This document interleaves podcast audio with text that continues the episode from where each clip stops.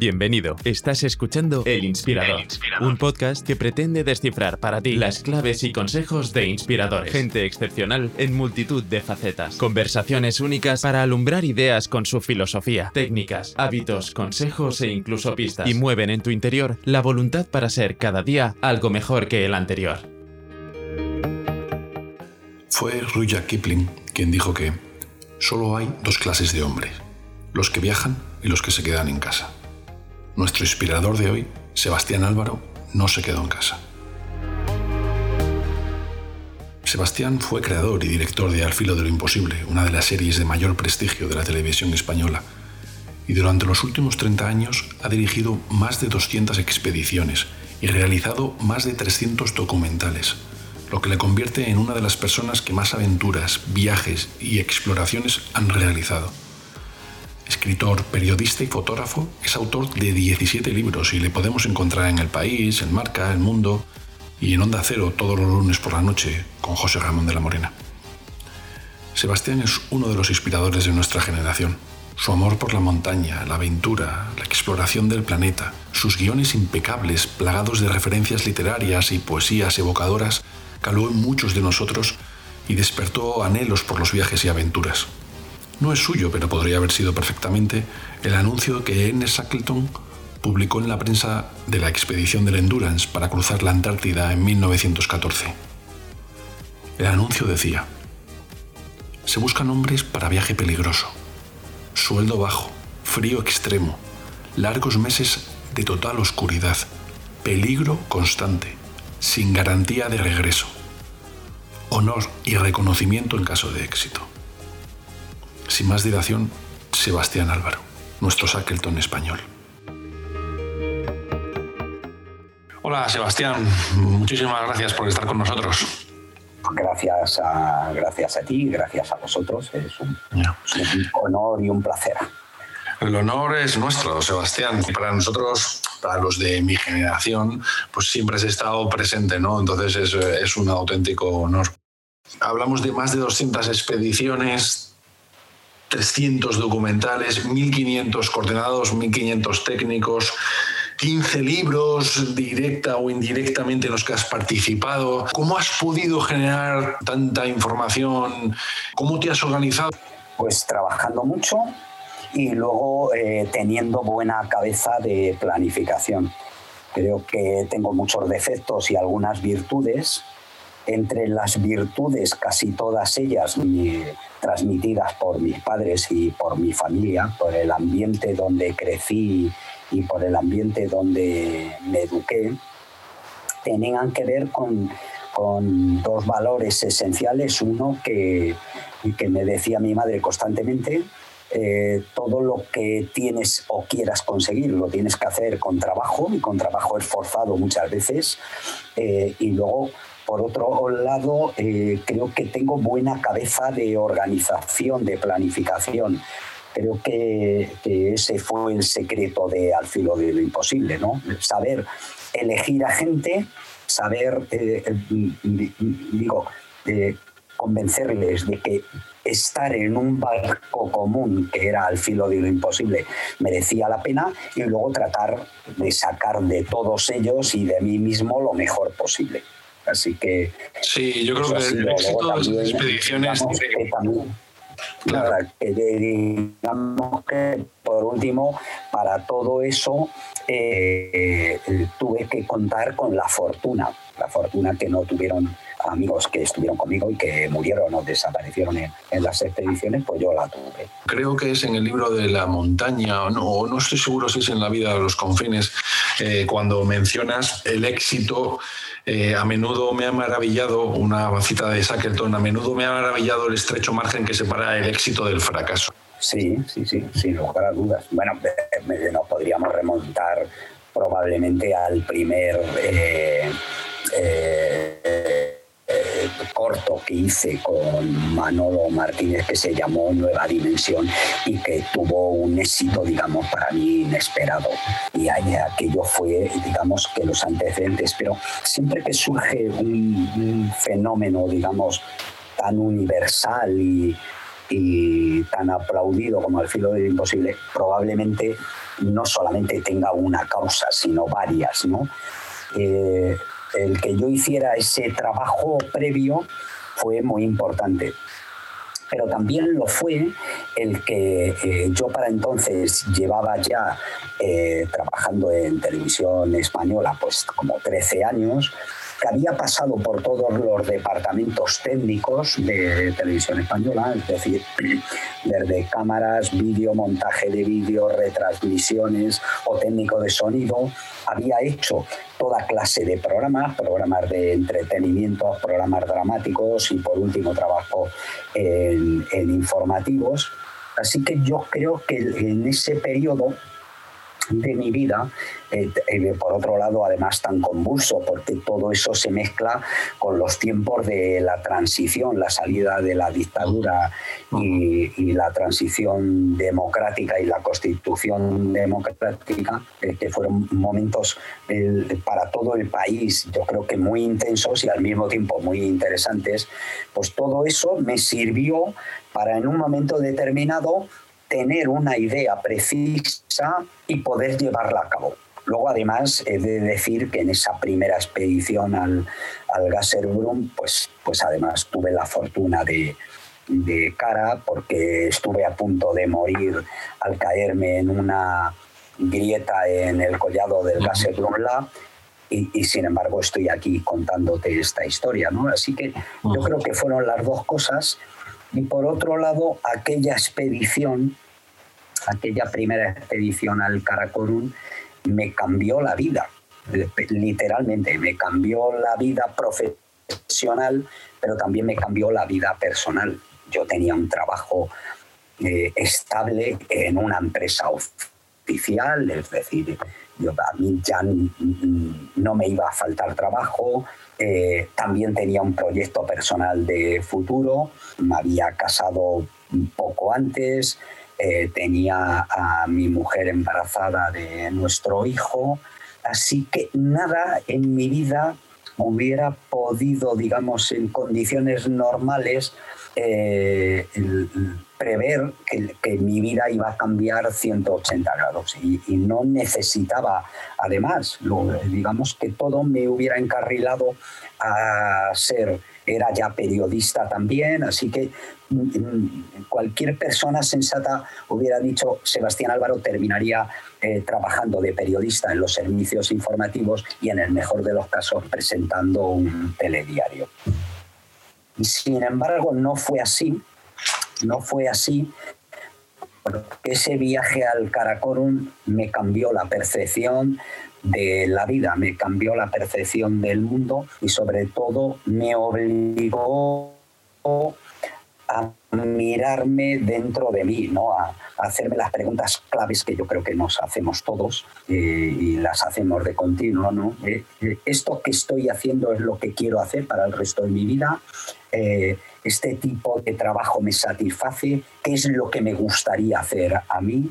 y luego por otro lado descubrí la gran naturaleza. Yo era un montañero que ya había estado en los Alpes, había salido por supuesto de España a escalar a, muchos lugares, pero por primera vez vi las altas montañas del Karakorum y, y, eso mm, cambió, cambió mi percepción de la gran naturaleza.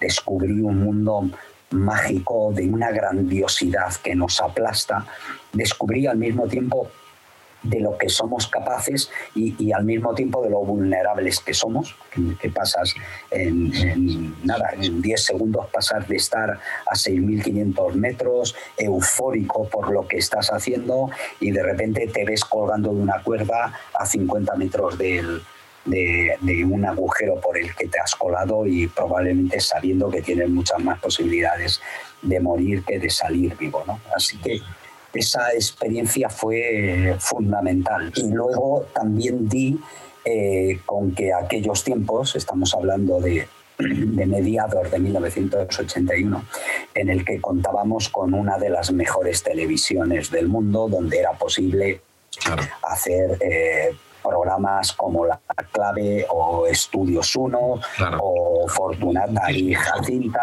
el 1, 2, 3 o La Forja de un Rebelde. ¿no? y dentro de esa televisión tan creativa, con, buenos mandos y excelentes profesionales, que llegó a ser una de las cinco mejores televisiones del mundo, aunque ahora nos parezca mentira, pues eh, ahí creció y se pudo y pudo ser posible un fenómeno como, como hacer un documental tan imposible como al filo de lo imposible. Uno de los éxitos, yo creo, también del documental es que no, no es solo, yo no soy un experto en montaña, ¿no? pese a que siempre que puedo voy y, hago mis pinitos, ¿no? pero no soy un experto como podéis ser vosotros. Pero ese documental nos inspiraba mucho. Tú también haces, lo mencionas en una cita, en varios libros además, eh, la exploración es la expresión física de una pasión intelectual.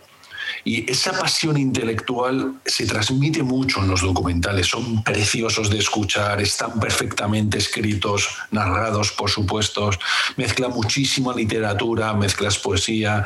Eh, entonces, ese era uno de los éxitos del documental. Si siempre tuviste este, esta inquietud intelectual, o me imagino que la has ido desarrollando con el paso del tiempo, ¿no?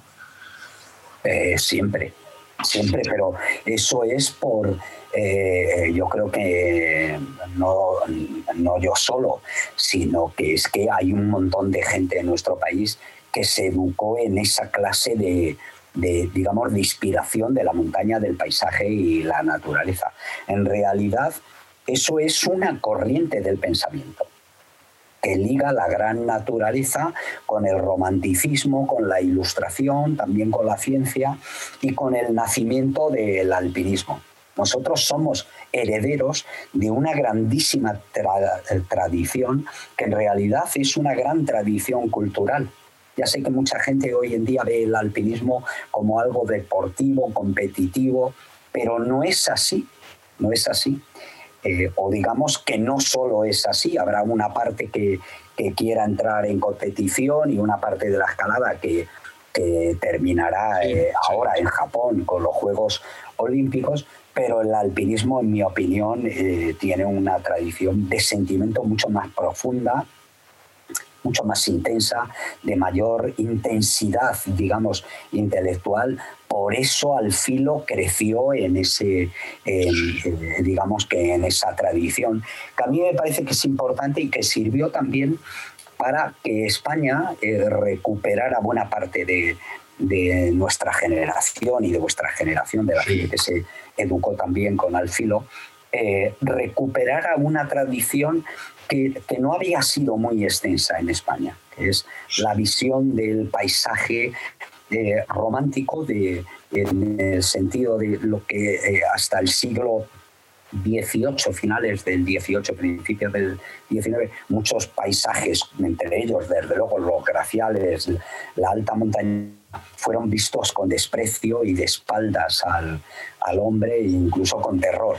Y sin embargo, a partir del siglo XVIII, eh, esa concepción del paisaje en el que hasta entonces el hombre ve el paisaje como territorio, aprovechable o no, yo recuerdo de haber visto los libros de geografía eh, cuando yo era niño, que, buena parte, por ejemplo, de Canadá o de Siberia ponían los libros en, esos mapas eh, territorio estéril o no productivo. Y sin embargo, hoy los vemos de forma diferente. Sí, sí, sí, absolutamente. se ve como la grandiosidad de la naturaleza, se ve como paisaje, paisaje que debemos de cuidar no solamente por el bien económico, porque eso hoy en día se está traduciendo en turismo, en otra clase de, economía que también nos sirve, sino sobre todo como una necesidad espiritual, porque necesitamos esos territorios que nos hablan de la belleza, de la espiritualidad, de la grandiosidad, del silencio y de la soledad del mundo.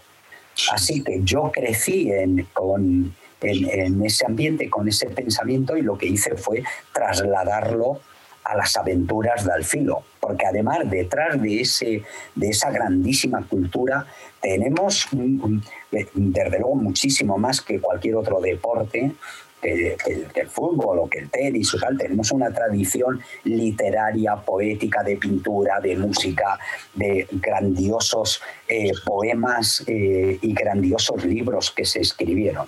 Y detrás de nosotros, gente eh, muchísimo más grande que, que nosotros que van pues de Sí, pero hay una tradición riquísima al respecto, riquísima. Bueno, es que tenemos a Malo y a Wimper y a Mumeri y a Bonatti y, a, y al, bueno, digamos que, toda esa grandiosidad de, eh, pero luego además tenemos todos los poetas románticos, desde Lord Tennyson a a Robert Browning, a todos esos literatos que se llevaban los ingleses, los exploradores británicos, cuando iban a escalar el, el, Everest o iban a explorar la Antártida. ¿no? Todo eso yo creo que traté de reflejarlo en, en Al filo de lo imposible y creo que tuvimos éxito, afortunadamente. Sí, totalmente. Para muchos, bueno, este podcast se llama El Inspirador y para muchos fuisteis una inspiración, entre los que me incluyo, ¿no? Hablamos siempre de pasado, del filo de lo imposible, pero es que no has parado, es que todavía sigues, eh, porque te seguimos en, los programas de televisión, en tus cuentas sociales, en los programas de radio, y es que todavía sigues, o sea, el filo de imposible fue una etapa, pero en ningún momento te ha cambiado la vida, porque sigues produciendo documentales. Eh, además, eh, el filo, al filo de imposible tenía muchos documentales que no solo son de montaña, que son de aventuras, y esos los sigues haciendo, ¿no? No, te ha cambiado demasiado el planteamiento, ¿verdad, Sebastián? Ni la edad, ni el dejar filo. vamos a ver, me cambió la vida el que me despidieran de televisión española. Sí, sí, eso por supuesto. Cualquiera que ahora ha perdido el trabajo eh, o le han eh, dado una jubilación anticipada, sabrá lo que es eso, ¿no? Claro que sí que me cambió la vida. Lo que pasa es que afortunadamente todavía gozo de suficiente fuerza, inteligencia, imaginación, curiosidad y luego capacidad de esfuerzo infinita, casi capacidad de sacrificio en muchos casos. Así que lo que hice fue levantarme de, de una hostia que nos dio la vida lo digo porque eh, valgan estas palabras dedicados a toda esa gente de televisión española que la despidieron, que la dejaron sin norte, sin proyecto vital y muchos de ellos murieron. ¿no? Ya, se sabe que en cada reconversión de estas eh, que se producen en grandes empresas, en grandes sectores, no solamente se corrigen los datos económicos. En el camino se muere mucha gente el porcentaje de mortalidad en todas estas empresas y al mismo tiempo de depresión, de enfermedades, de cánceres que salen, es muchísimo más elevado que en la, digamos, en la vida corriente. Nunca me, había, nunca me había parado yo a pensar esta perspectiva que me estás diciendo ahora. Bueno, pero yo que tengo mucho conocimiento y desde luego de muchos de esos eh, que eran responsables de televisión española y que los echaron junto a nosotros, porque para eh, hacer esa limpia tan enorme en televisión española que supuso, en mi opinión, la muerte de la televisión pública, eh, tengo muchos amigos que primero fueron cesados y despedidos, porque para hacer esa limpia primero tuvieron que cesar a toda una buena parte de mandos intermedios que sabían que eran buenos profesionales de la tele y que hubieran impedido eh, hacer esa limpia que todo el mundo, que todo el mundo consciente e inteligente y conocedor del tema eh, sabía que era poner la televisión pública al pie de, los caballos. No hace falta ser un experto. Entonces, eh, lo que se llaman las bajas vegetativas es la gente que, moría habitualmente en una plantilla de 15.000 personas como Televisión Española, pues a partir de entonces se, dispararon. Eh, pero lo hice lo que cualquier persona eh, debe de hacer eh, frente a la adversidad. Lo digo porque estos son momentos también de adversidad. Es, no hay que rendirse, hay que ponerse en pie. Y entonces yo he seguido haciendo lo que yo creo y lo que yo pienso. Una vez dicho esto, estuvimos durante mucho tiempo perseguidos, algunos profesionales de televisión española, por un comité de personas formado mixto por la empresa y los sindicatos que buscaban por las redes sociales si estábamos activos o no. Y inculcábamos los puntos de, del, ERE, que fue un despido colectivo de televisión española. Y que luego eh, los tribunales no nos dieron la razón porque no entraron al fondo de la cuestión de lo que nosotros planteábamos, que era el derecho al trabajo y el derecho a la libertad de expresión. ¿no?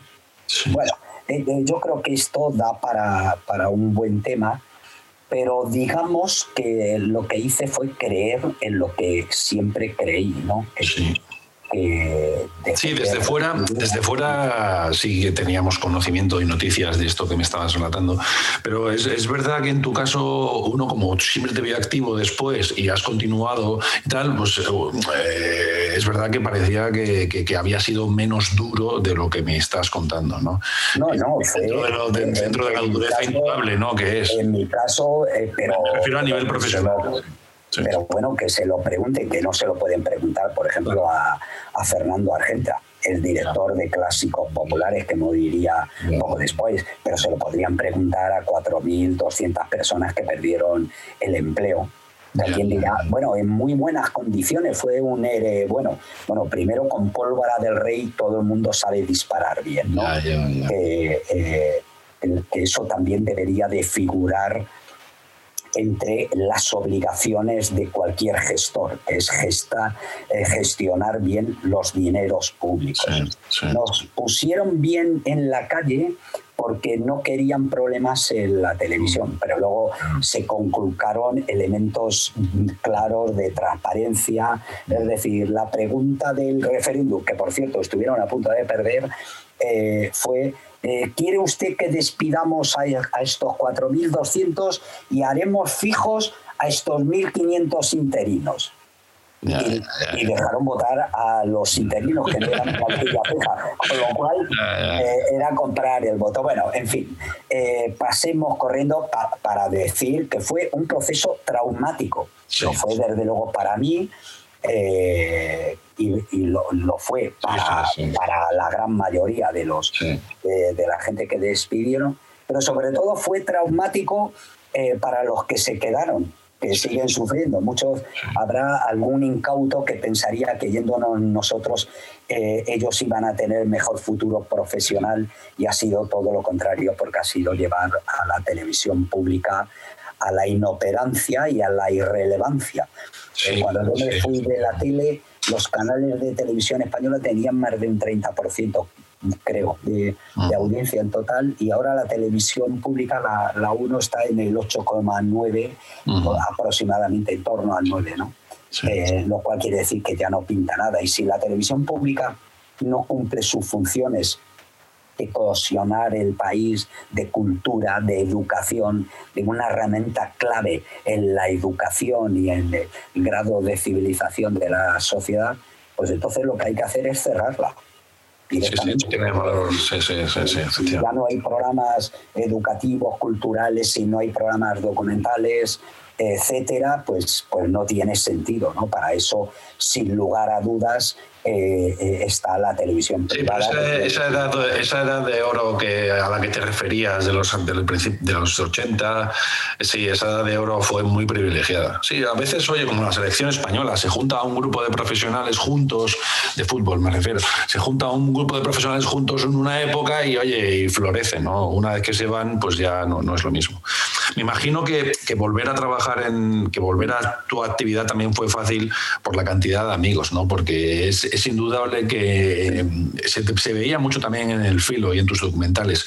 Ahí hay un valor de la amistad muy profundo. Y es que, claro, en la aventura la amistad se fortalece de una forma increíble. ¿no?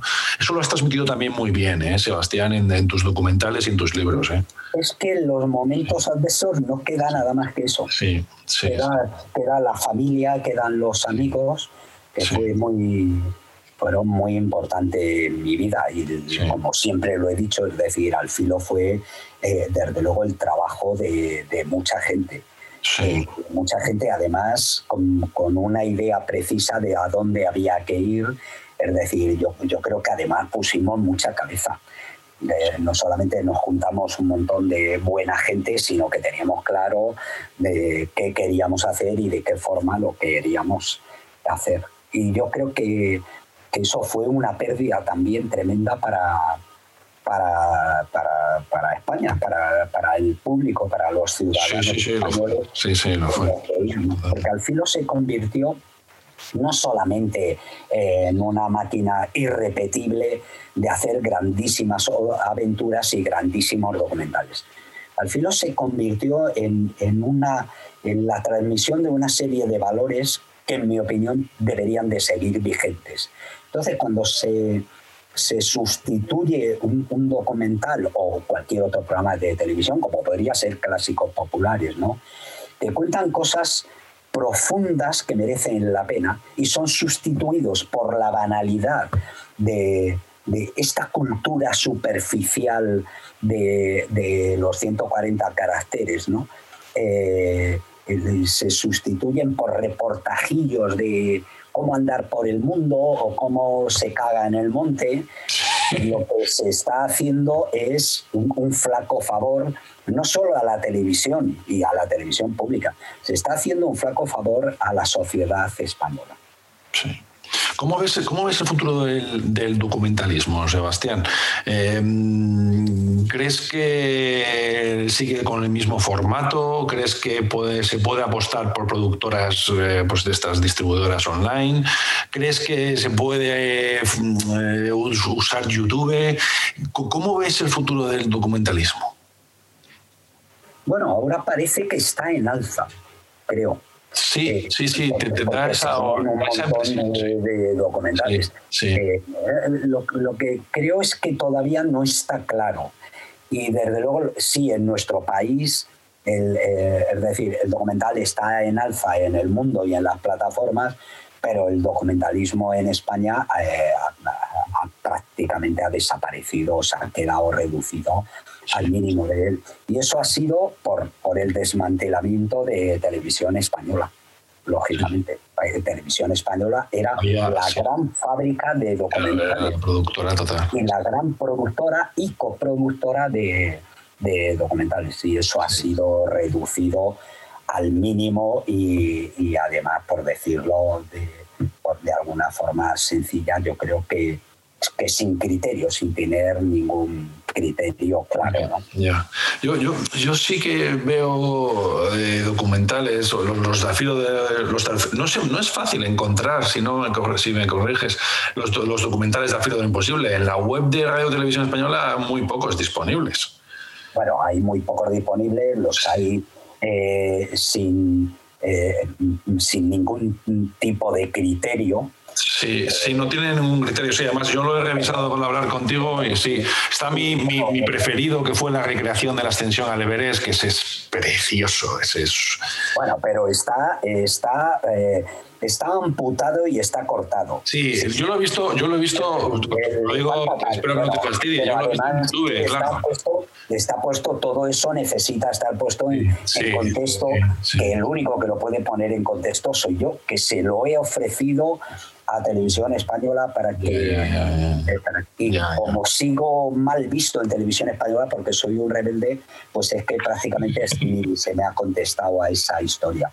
Pero luego además lo peor que se ha hecho es que cuando yo se fui eh, cuando yo me fui yo había cedido el, los derechos del título a televisión española y lo que están haciendo con ese mismo nombre fue otra cosa que no tiene nada que ver con Al filo del imposible, que, que, yo creo que es un producto, que es un timo, eh, y que simplemente con haberle puesto otro nombre se habría salvado. Si usted no es capaz de hacer Al filo del imposible, es hacer honor a ese título y lo que quiere hacer es un reportajillo, pues le pone un yo no, yo no lo he vuelto a ver. No, eh, Pepe Pérez y los suyos y ya, está. Y, haces otra cosa que es tuya desde el principio y demás. Pero yo creo que, que, digamos, se quiere utilizar el, la, el prestigio de la marca que fue creado por mí y todo el prestigio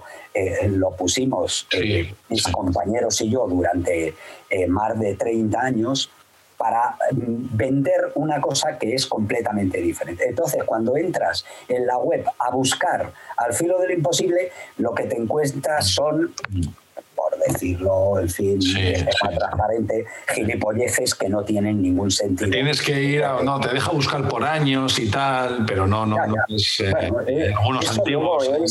eso luego es la ineficiencia de, un sistema, porque yo también durante años pedí que Alfilo se documentara bien y, y, hay una buena parte de Alfilo que está muy bien documentada pero que me temo que los responsables de televisión española ni saben dónde está.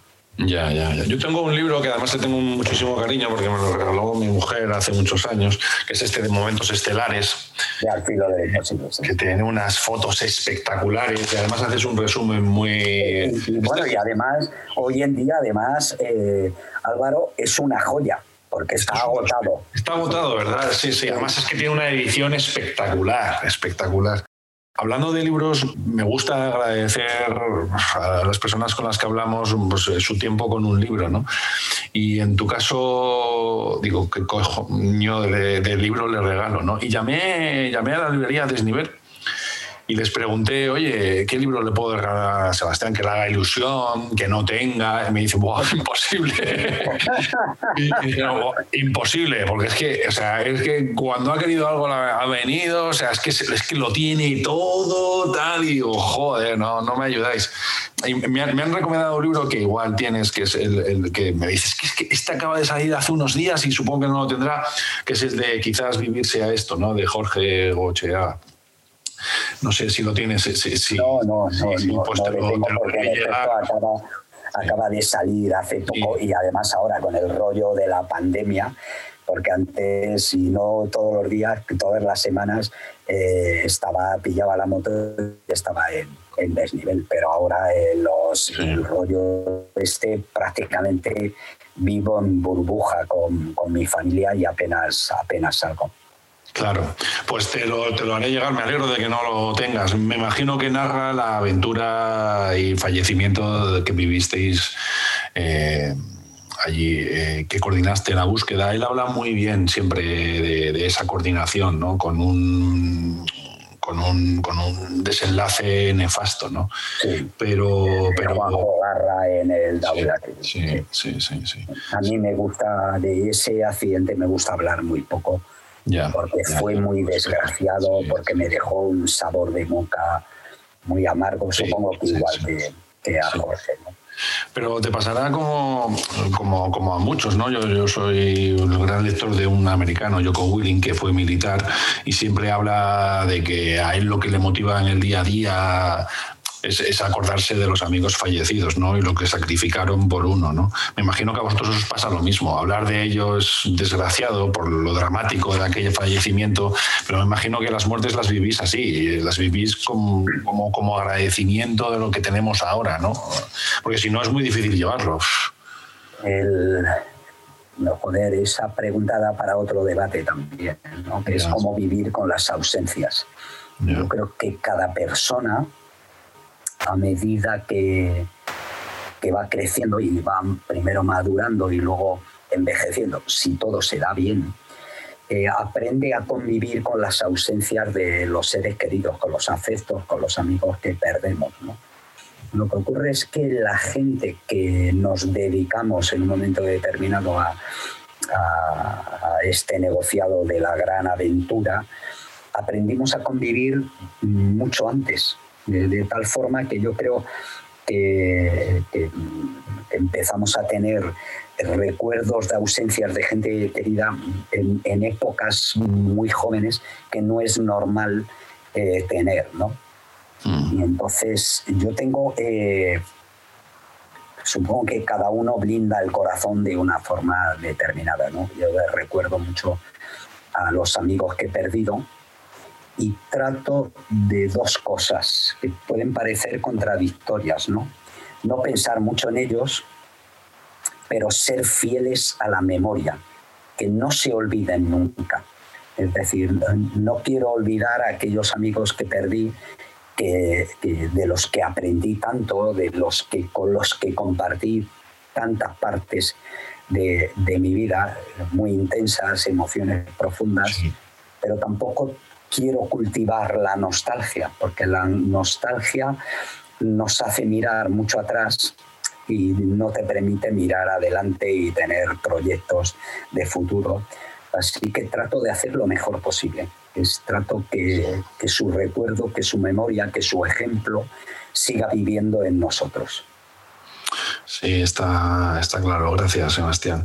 Eh, el último documental que vais a producir, o que habéis producido, es el de con Juanito, ¿no? Con Juanito Oyarzábal, es el, el más reciente habéis hecho. Eh, bueno, estamos trabajando en ello y cuando digo estamos, en realidad debería de decir que está, porque el que está haciendo el documental y se está encargando prácticamente de, todo lo que tiene que ver con el documental es mi hijo Javier te quería preguntar por eso, porque sé que también ha ido el hijo de... ¿Cómo es, cómo es trabajar con, tu hijo, vuestro hijo? ¿Cómo es, ¿Cómo es esa relación? Porque sé que en los últimos documentales has trabajado con él, ¿no? ¿Cómo es esa relación? Bueno, es, excelente y es muy buena, pero en realidad deberías de preguntárselo. sí, seguro, eh, seguro. Eh, porque el que trabaja y se encarga de... Esos documentales son diferentes a lo que yo hacía en Al filo de lo imposible. Y, lo es eh, porque en realidad quien los está haciendo es mi hijo, que tiene una idea diferente, porque ha nacido en otro tiempo y tiene seguramente otra concepción del documental, probablemente más moderna y más ajustada a los tiempos que corren que, que la mía. Así que eh, es él el que manda y yo el que obedezco. digamos, el que, una situación nueva. Pero yo me entiendo muy bien con mi hijo y luego mi hijo, que ha salido más prudente, eh, y por tanto más sabio que yo, ha salido más a la madre que a mí, eh, es muy fácil trabajar con él. Y luego es una persona muy templada, además de prudente, calladito, en, muchos aspectos muy, eh, digamos que, es muy poco Álvaro, ¿no? Eh, y, generalmente le obedezco y cuando no estoy muy de acuerdo con él o discrepo, pues se lo digo con tal y como hacía en televisión española con mis jefes, ¿no? Yo creo, que, he sido buen jefe, pero también he sabido, eh, digamos, trabajar con, con los jefes que tenía por encima, ¿no? Ya, muy bien. Pues sí, vos os deseo lo mejor. Muchísimas gracias por tu tiempo, Sebastián. Ha sido un auténtico placer. Gracias a ti, gracias a, a vosotros. Y, y, está bien el nombre del inspirador. Sí, gracias. En realidad, de las cosas, una de las facetas más importantes de la vida es buscar modelos de ejemplo y modelos de, inspiración que impulsen nuestras vidas. Así que agradecido y aquí me tienes, Álvaro, para cuando quieras. Muy bien, muchísimas gracias. Hasta la próxima. Gracias, Sebastián. Hasta luego.